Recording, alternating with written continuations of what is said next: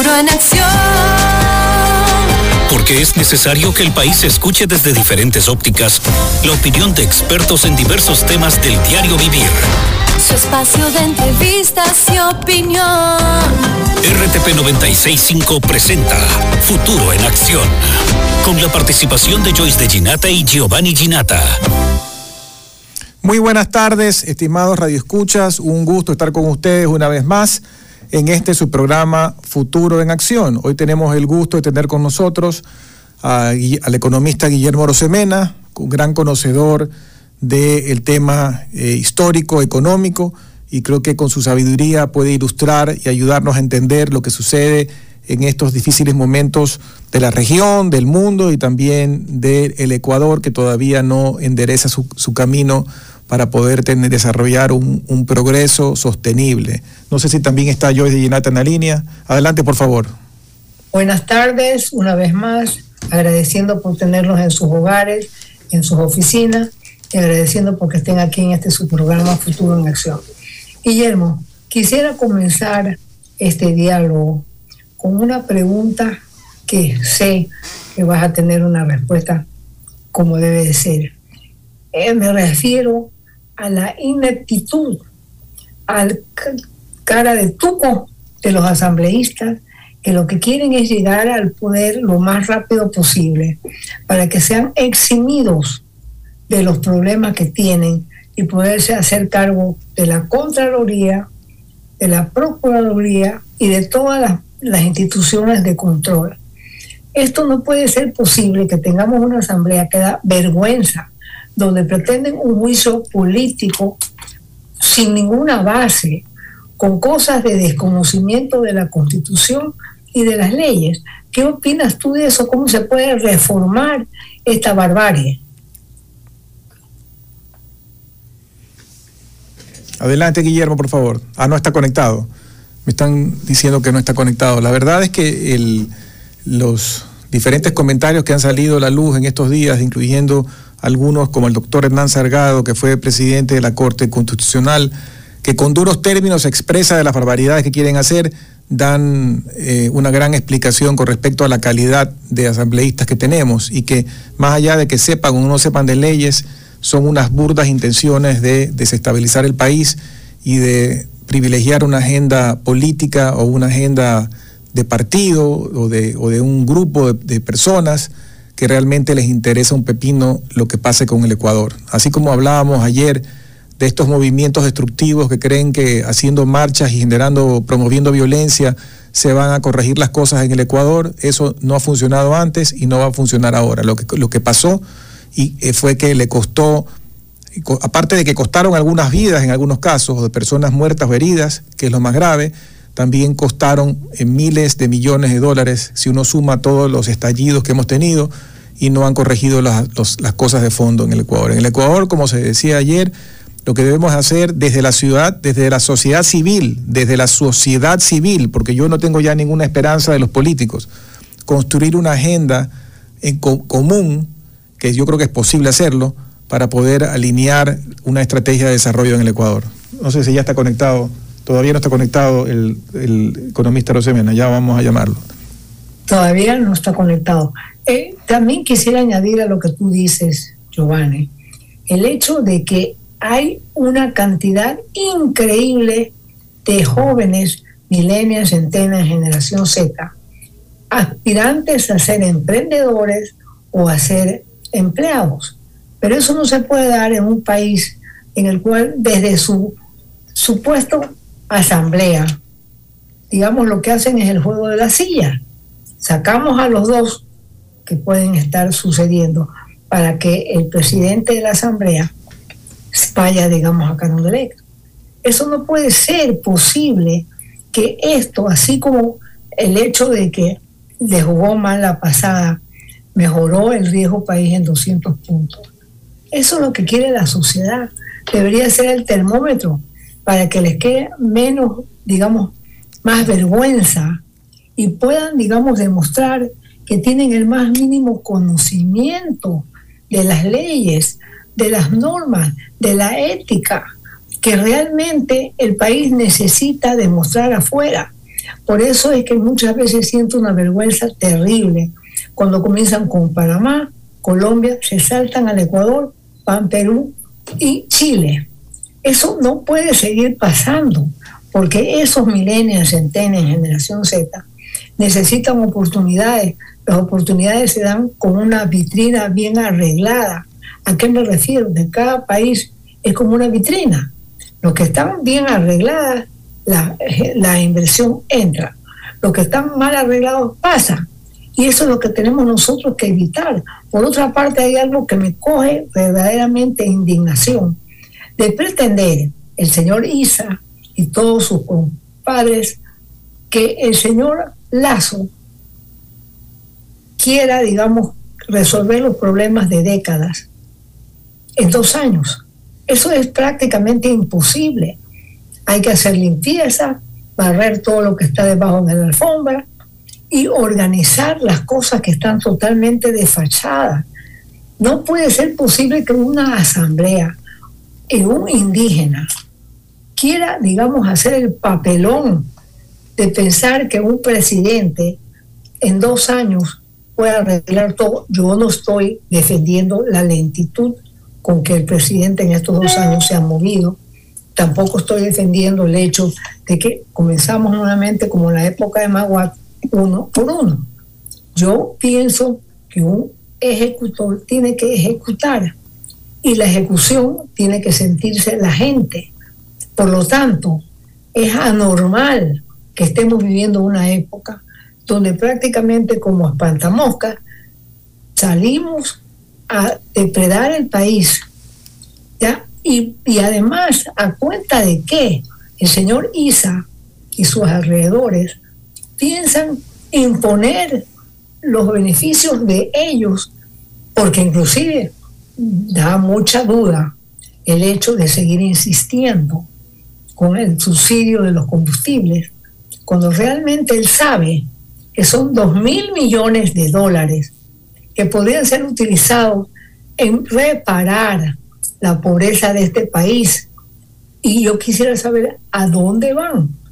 Quisiera saber también cómo es posible que el Señor no habla nunca de la minería ilegal cuando él sabe perfectamente bien que los recursos mineros que tiene este país, que Dios se los ha dado, son importantísimos para poder crear una serie de oportunidades precisamente para los pequeños y medianos y futuros empresarios que existe dentro de la comunidad, eh, digamos, indígena, grupos importantes de esa población, que son los otavaleños, los otavaleños saben dos idiomas, aparte del quichua, inglés o alemán y española, que han sido los primeros exportadores, que saben cómo reunirse, cómo ejecutar, cómo emprender.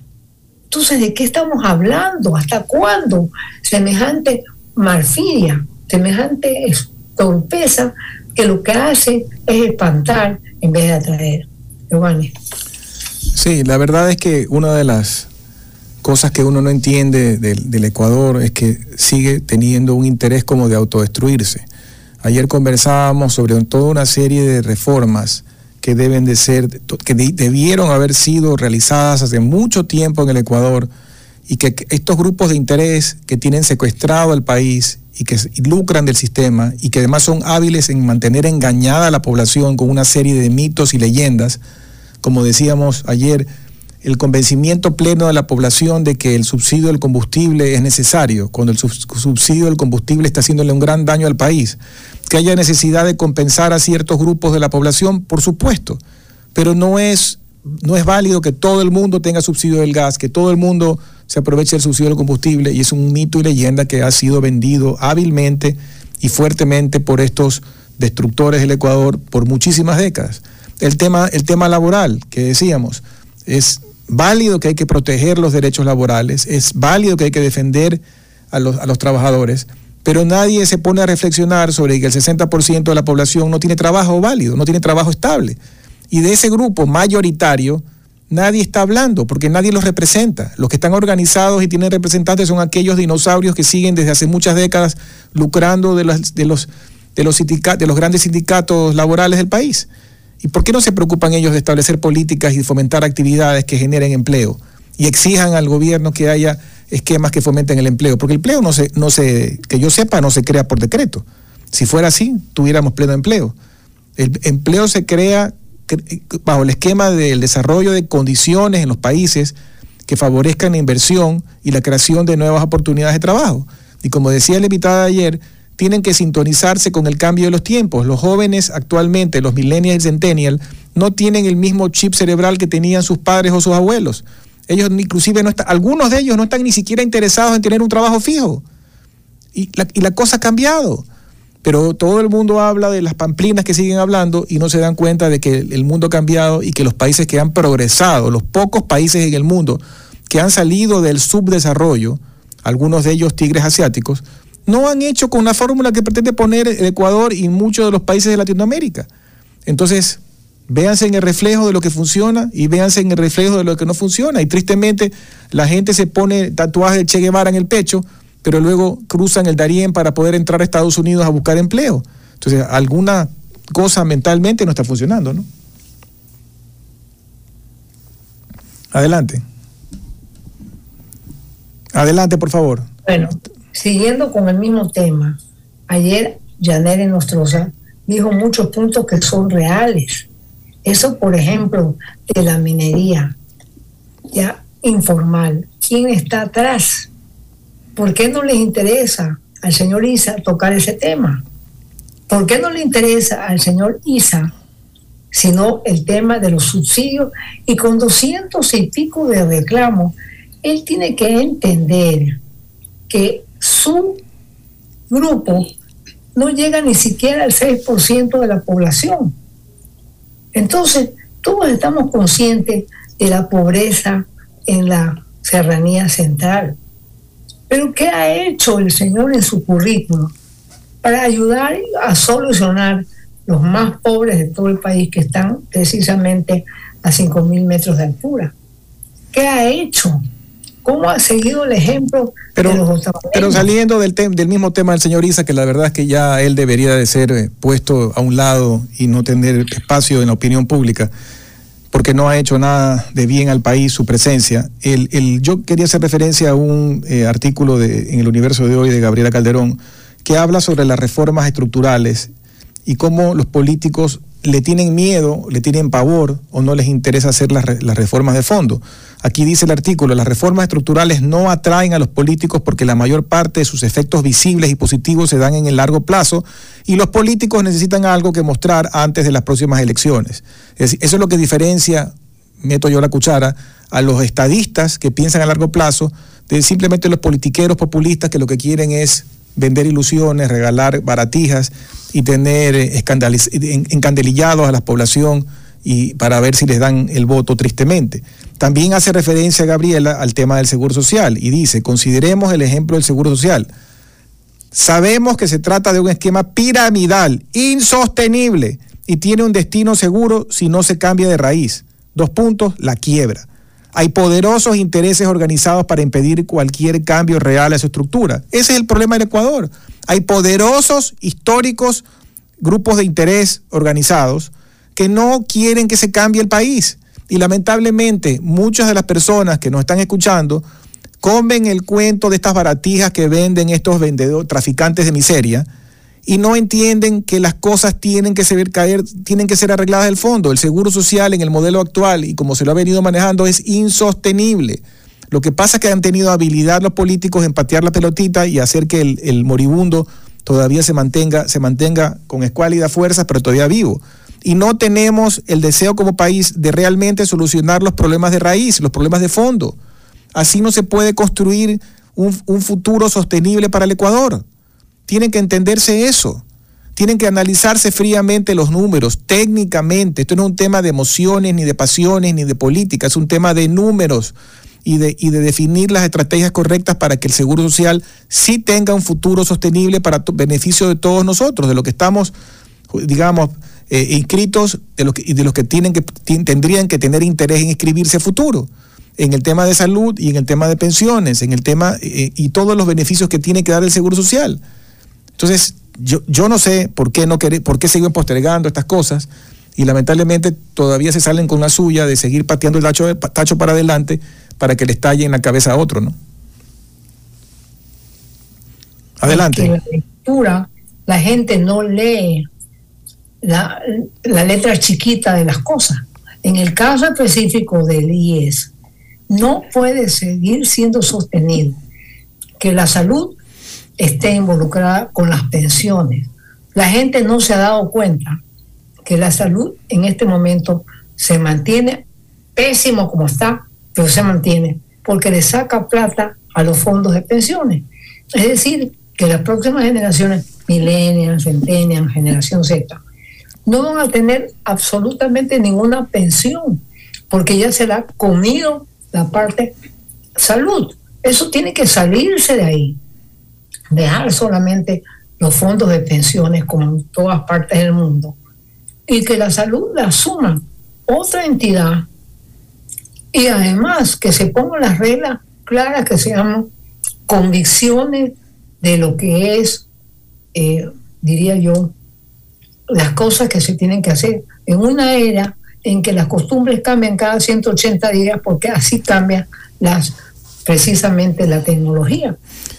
Yo, yo quiero hacer también... ¿Es posible que, sea, que estemos andando a la velocidad de una carreta cuando el mundo anda a la velocidad de un cohete? Siguiendo con este pensamiento de corto plazo versus largo plazo. Estos políticos no se concentran en temas importantes de largo plazo, insisto, porque están pensando en el voto de mañana y no en hacer el construir un verdadero Ecuador sólido. Me escribe un radioescucha sobre el tema del agua.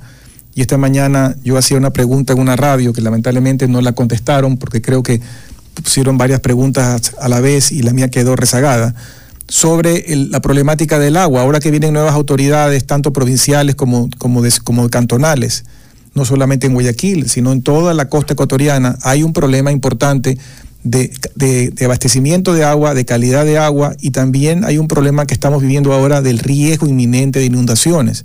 Guayaquil es, no lo digo yo, hay estudios de multilaterales y de científicos importantes que determinan si las ciudades de mayor propensión a inundaciones del mundo y Guayaquil es una, está en el top 10 de esas ciudades porque es una ciudad baja, rodeada de ríos, eh, con gran influencia de, mareas y demás. Y y, hay cosas que no se pueden evitar, porque son parte de la naturaleza, pero cosas en las cuales sí nos podemos preparar. Y hay trabajos que están determinados, recomendados en estudios de instituciones internacionales serias que se hicieron en su momento por mandato del municipio de Mapac con financiamiento de multilaterales, que tienen una hoja de ruta establecida para tratar de, de compensar o de proteger en lo más que se pueda a la ciudad. Y esos temas no se han hecho. El dragado solamente era una de las múltiples recomendaciones. La mayor parte de las otras recomendaciones no se han aplicado. ¿Por qué? Por lo que estamos hablando. Los políticos están interesados lamentablemente en otras cosas que venden votos a corto plazo, como cortar la cinta en un, yo qué sé, en alguna obra, digamos, faraónica que llame la atención. Y hay muchas cosas que tienen que ver con el, con el manejo del agua, con el saneamiento, con el alcantarillado, con tratamientos de agua que no son, que no brillan, que a veces están enterradas bajo, bajo tierra y que no son tan visibles al momento de cortar la cinta. Entonces, eso es parte de la, de la desgracia del Ecuador, cuando la mayor parte de los municipios del Ecuador no tienen plantas de tratamiento de agua y están echando la, el alcantarillado a los ríos, ya sea sin tratamiento o con poco tratamiento, eh, tenemos una bomba de tiempo, porque estamos tirando, digamos, el agua contaminada con ese fiscales y demás a los ríos del Ecuador y después nos preocupamos de por qué las enfermedades, que por qué la contaminación, que por qué tal, porque está ahí la información y en eso es donde se tiene que invertir, pero se prefiere invertir en otras cosas a nivel país, a veces que no son prioritarias, que en estas que son prioritarias, que, que aportan a la salud de los ecuatorianos, al saneamiento ambiental, al manejo de los ecosistemas y no se están poniendo las prioridades o los puntos sobre las IES. Vamos a irnos a un corte y regresamos en unos minutos para seguir con este interesante diálogo. Enseguida continuamos con Futuro en Acción. Futuro en Acción. Ya estamos de vuelta con Futuro en Acción. Gracias por regresar con nosotros a este su programa Futuro en Acción para las personas que recién se enganchan. Estábamos esperando conectarnos, ya nos pudimos conectar con el economista Guillermo Rosemena, economista y, también historiador. Eh, eh, está, está, también Joyce de Ginata en la línea. Adelante, por favor. Sí, una de las cosas que quisiera preguntarle a Guillermo es que una de las necesidades urgentes para el día de mañana es la rendición de cuentas.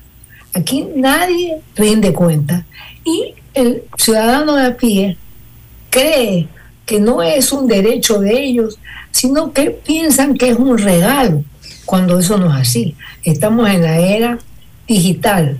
Tiene que obligarse a hacer una ley que deberían en eso preocuparse la Asamblea, para que rindan cuenta cada uno de los que pasen por Carondelet, los que pasen por todas las, las cuestiones, eh, digamos, que tienen que ver con nosotros. Y por lo tanto, Guillermo, ¿cómo se puede hacer para reivindicar el derecho? Porque la gente no sabe ni siquiera cuáles son sus derechos. No necesitan pasar una coima. Tienen que saber exigir sus derechos. Adelante, Guillermo. Eh, buenos días, eh, Joyce y Giovanni. Primero, mis disculpas. Eh, anoche tuve un problema serio eh, con la computadora, eh, tuve, se dañó el disco duro, tuve que comprar uno, instalarlo y, eh, y yo conozco bastante computación, pero yo pertenezco a la era de la regla de cálculo, mucho antes de que existiera la computadora y las calculadoras de bolsillo.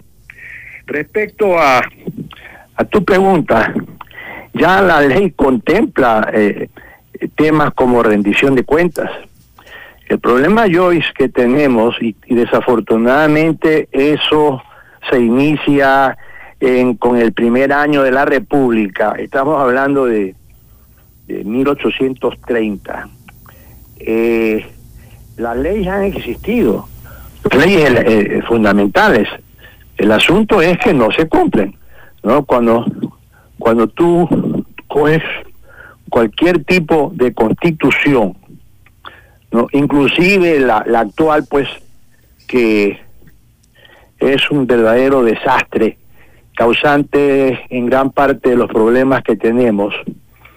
En esa constitución hay eh, artículos que tienen que ver con el Estado de Derecho, tiene que ver con eh, el republicanismo, eh, tiene que ver con cortes de justicias, etcétera. El asunto es que no se cumplen. La pregunta viene, ¿por qué es que nunca se han cumplido? Porque lamentablemente el concepto de institucionalidad como que todavía no entra en la cabeza de los ecuatorianos, no de todos, pero de la gran eh, mayoría. ¿Y por qué no les entra en la cabeza? Volvemos al tema tema, problemas, falta de educación, falta de cultura, eh, las grandes diferencias que hay entre los que tienen y los que no tienen. Es decir, este es un problema, yo y Giovanni, que da la vuelta, da la vuelta, da la vuelta, y ahí, y ahí tú tienes que no se trata de ser de ni izquierda ni de, ni de derecha, porque en la realidad hemos tenido eh, representantes, llama tú, o elegidos de la derecha, pero no han cumplido todo lo que han ofrecido, ¿no? Eh, y esto yo pienso que va a seguir, va a seguir porque también nos falta unidad. Yo en un, en un comentario, un artículo hablaba pues que, que, que sería del Ecuador si tuviéramos la unidad de los ucranianos. ¿No? Eh, ese es un ejemplo que pocas veces se ha visto en la historia de la unidad, ¿no? y a pesar de que están en terribles desventajas, han logrado hasta ahora parar a los rusos, no sin tener aviones, sin tener una serie de cosas, porque están unidos, creen en algo, creen en, en, que el país debe protegerse, ¿no? Eh, esto tú no lo encuentras en los ecuatorianos, ¿no? Eh, eh, para el ecuatoriano primero estoy yo y luego vienen los demás, cuando no debería ser así, porque así no vamos para ningún lado. No, ya vamos entrando, pues, o ya entramos, estamos eh, década y media de, de, del nuevo siglo, ¿no? Equivalente a 1845. Y en 1845, 15 años después de, de, República, Ecuador estaba en peor condición que en 1830. ¿no? Era, era, es así. ¿no? Eh, y, y, cuando lleguemos al año 2030 y, y, comparamos esto con 1850 en Ecuador, en 1850 el Ecuador también estaba en pésimas condiciones, ¿no? Precisamente en, en, en esa década hay varios gobiernos. Llegó un momento dado en que Ecuador tenía tres presidentes, tres presidentes al mismo tiempo ¿no? Y, eso lo, repetimos. Algo más, algo menos, pero es este círculo vicioso del que tanto se habla, cuando debería ser un círculo virtuoso. Ejemplo actual, los ucranianos, Ucrania. Sí, Guillermo, digamos, precisamente focalizando lo que tú dices, es que el tema es que hay dos cosas que la educación ahora no se la ha dado. Primero, que tengan el concepto los habitantes de este país, no digo los ciudadanos, porque aquí no tenemos derecho. Los habitantes de este país sepan cuáles son precisamente sus derechos, uno.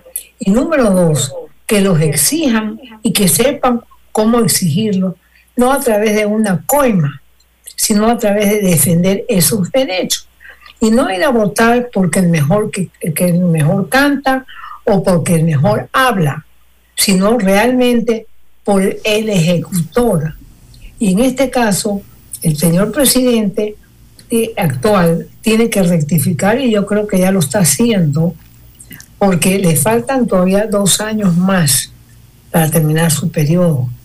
Entonces a los señores de la Asamblea, al, señor Isa, y a todos sus colaterales, tienen que saber que tienen que esperar dos años, que no pueden seguir frenando y, y quedarse a coger las instituciones que supuestamente tienen que elegir al nuevo contralor, al nuevo este, eh, superintendente de bancos, etcétera, etcétera, y que si ellos son culpables, tienen que atenerse a las consecuencias, no que estén jugando el, juego de la silla en las cuales el uno quiere votar al otro para accesar.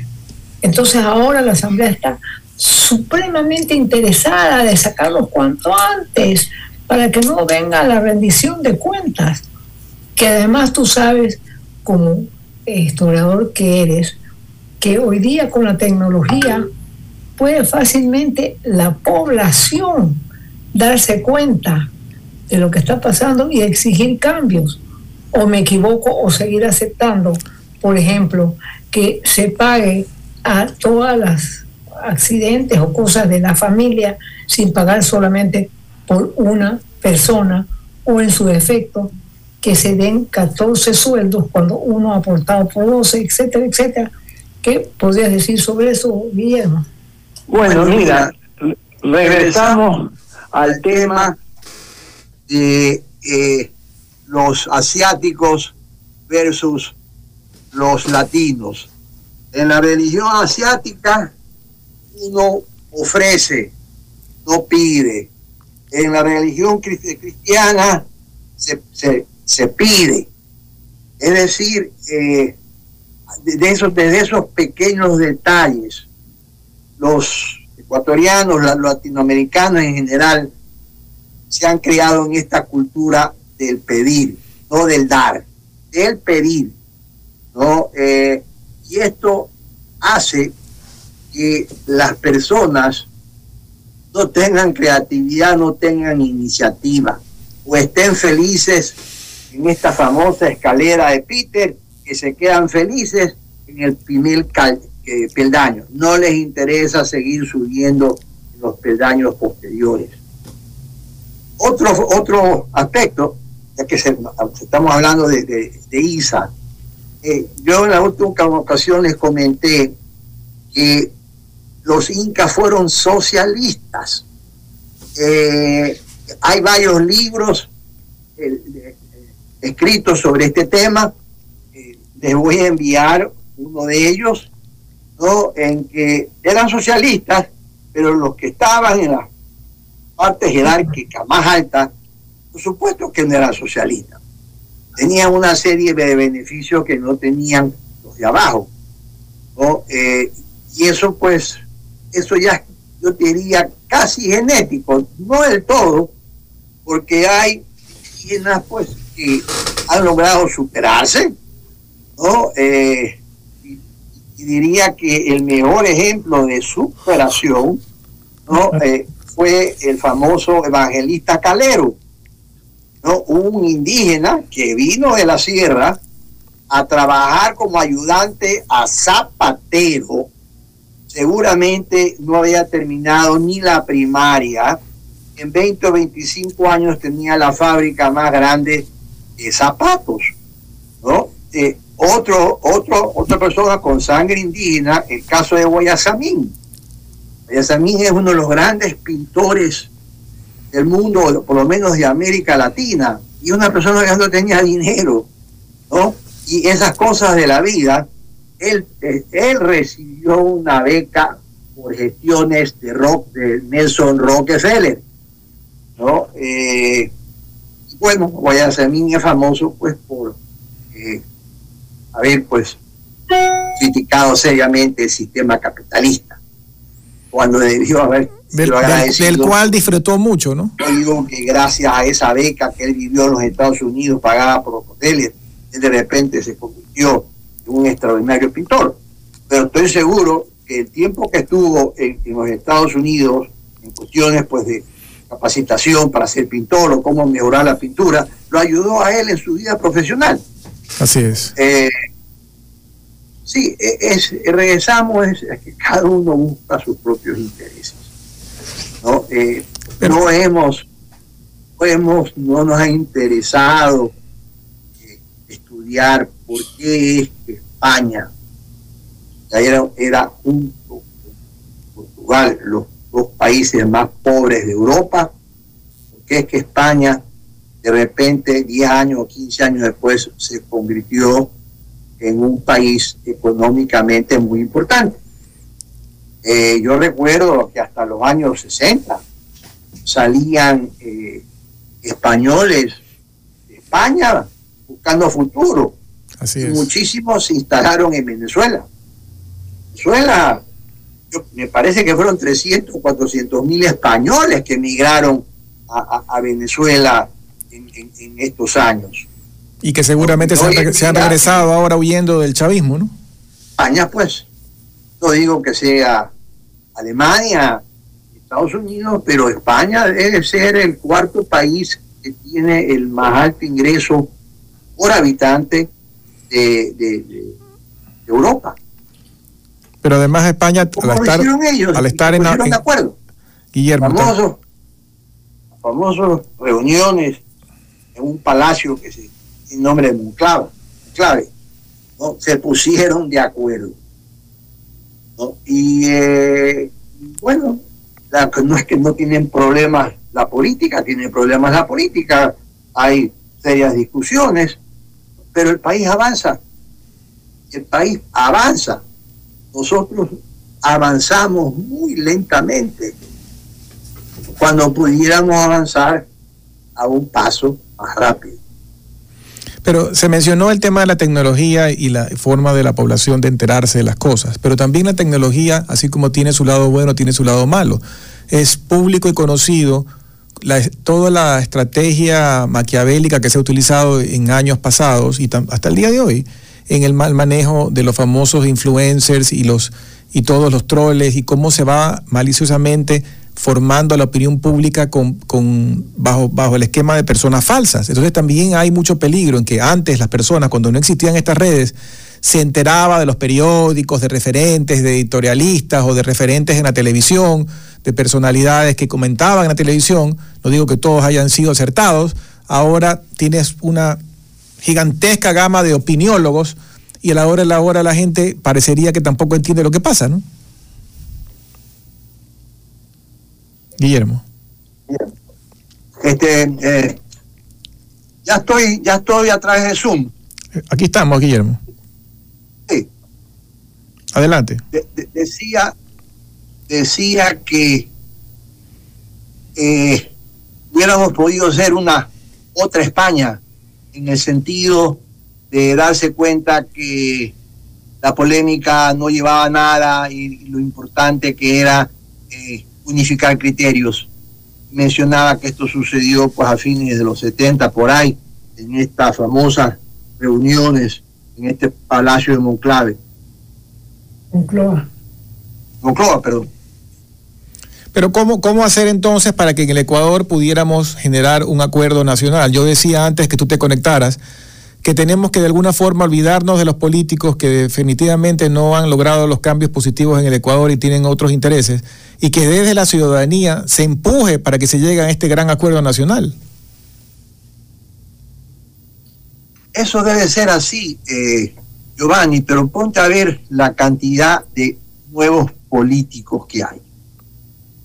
La mayoría son relativamente jóvenes, bueno, eso está, está no, no critico a la juventud, porque pues hay ejemplos de políticos jóvenes que brillaron. Un caso en Estados Unidos es John F. Kennedy. ¿no? Kennedy, pues, seguramente fue el presidente más joven eh, que eh, eh, ingresó, pues, a, a, la política de Estados Unidos y a convertirse en presidente. ¿no? Eh, y aquí también hemos tenido tenido personas que siendo jóvenes han tenido bastante éxito en, el lado político, ¿no? Eh, pero hoy tenemos, yo diría que el 80% de quienes forman parte de la asamblea, si no es más del 80%, son personas desconocidas. Yo te garantizo que si tú haces una encuesta a nivel país, ¿no? Que eh, comenten si los conocen, no por periódicos, sino los conocen en el sentido de que han conversado, que, que han tenido pues eh, eh, una antecedentes óptimos como para merecer el puesto en el Congreso. No hay, no hay. ¿No? Eh, no hay porque simplemente pues regresamos al tema ¿no? de que eh, como que nos gusta la comodidad, entonces para qué yo voy a estar seleccionando fulano citano si voto por, por la por la por el partido X, ¿no? Y, y, y, nos damos cuenta que estos estos políticos eh, son estos jóvenes nuevos políticos son peores que los anteriores. Yo no recuerdo haber leído una encuesta de una asamblea que apenas tiene 8% de personas que consideran que están haciendo bien el trabajo. 8%. Deben no, ser los familiares, deben de ser los familiares de los asambleístas. Seguramente, Joyce. ¿No? En los peores congresos del pasado, tú tenías que la aceptación era 20%, 25%, ¿no? pero 8%, y eso siendo generoso. Yo no les daría más del 1 o el 2%. Entonces, tenemos caras nuevas, pero son las mismas que las anteriores, y quizás peores. ¿no? Eh, es, es, es una, parece como que Ecuador, no solamente Ecuador, en general América Latina, como que no tuviera salida. y, eh, no estamos, lamentablemente no estamos preparados económicamente, peor políticamente, ¿no?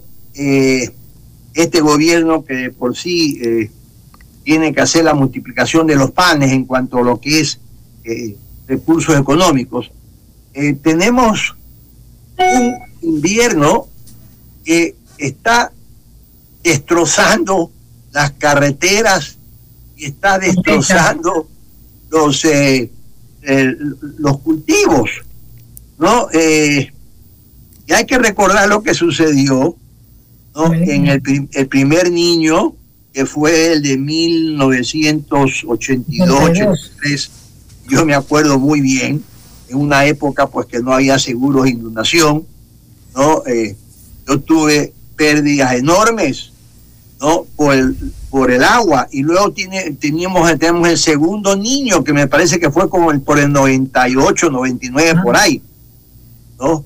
Eh, yo recuerdo en un avión que me encontré contigo, Joyce, y, y hablábamos cuáles podían...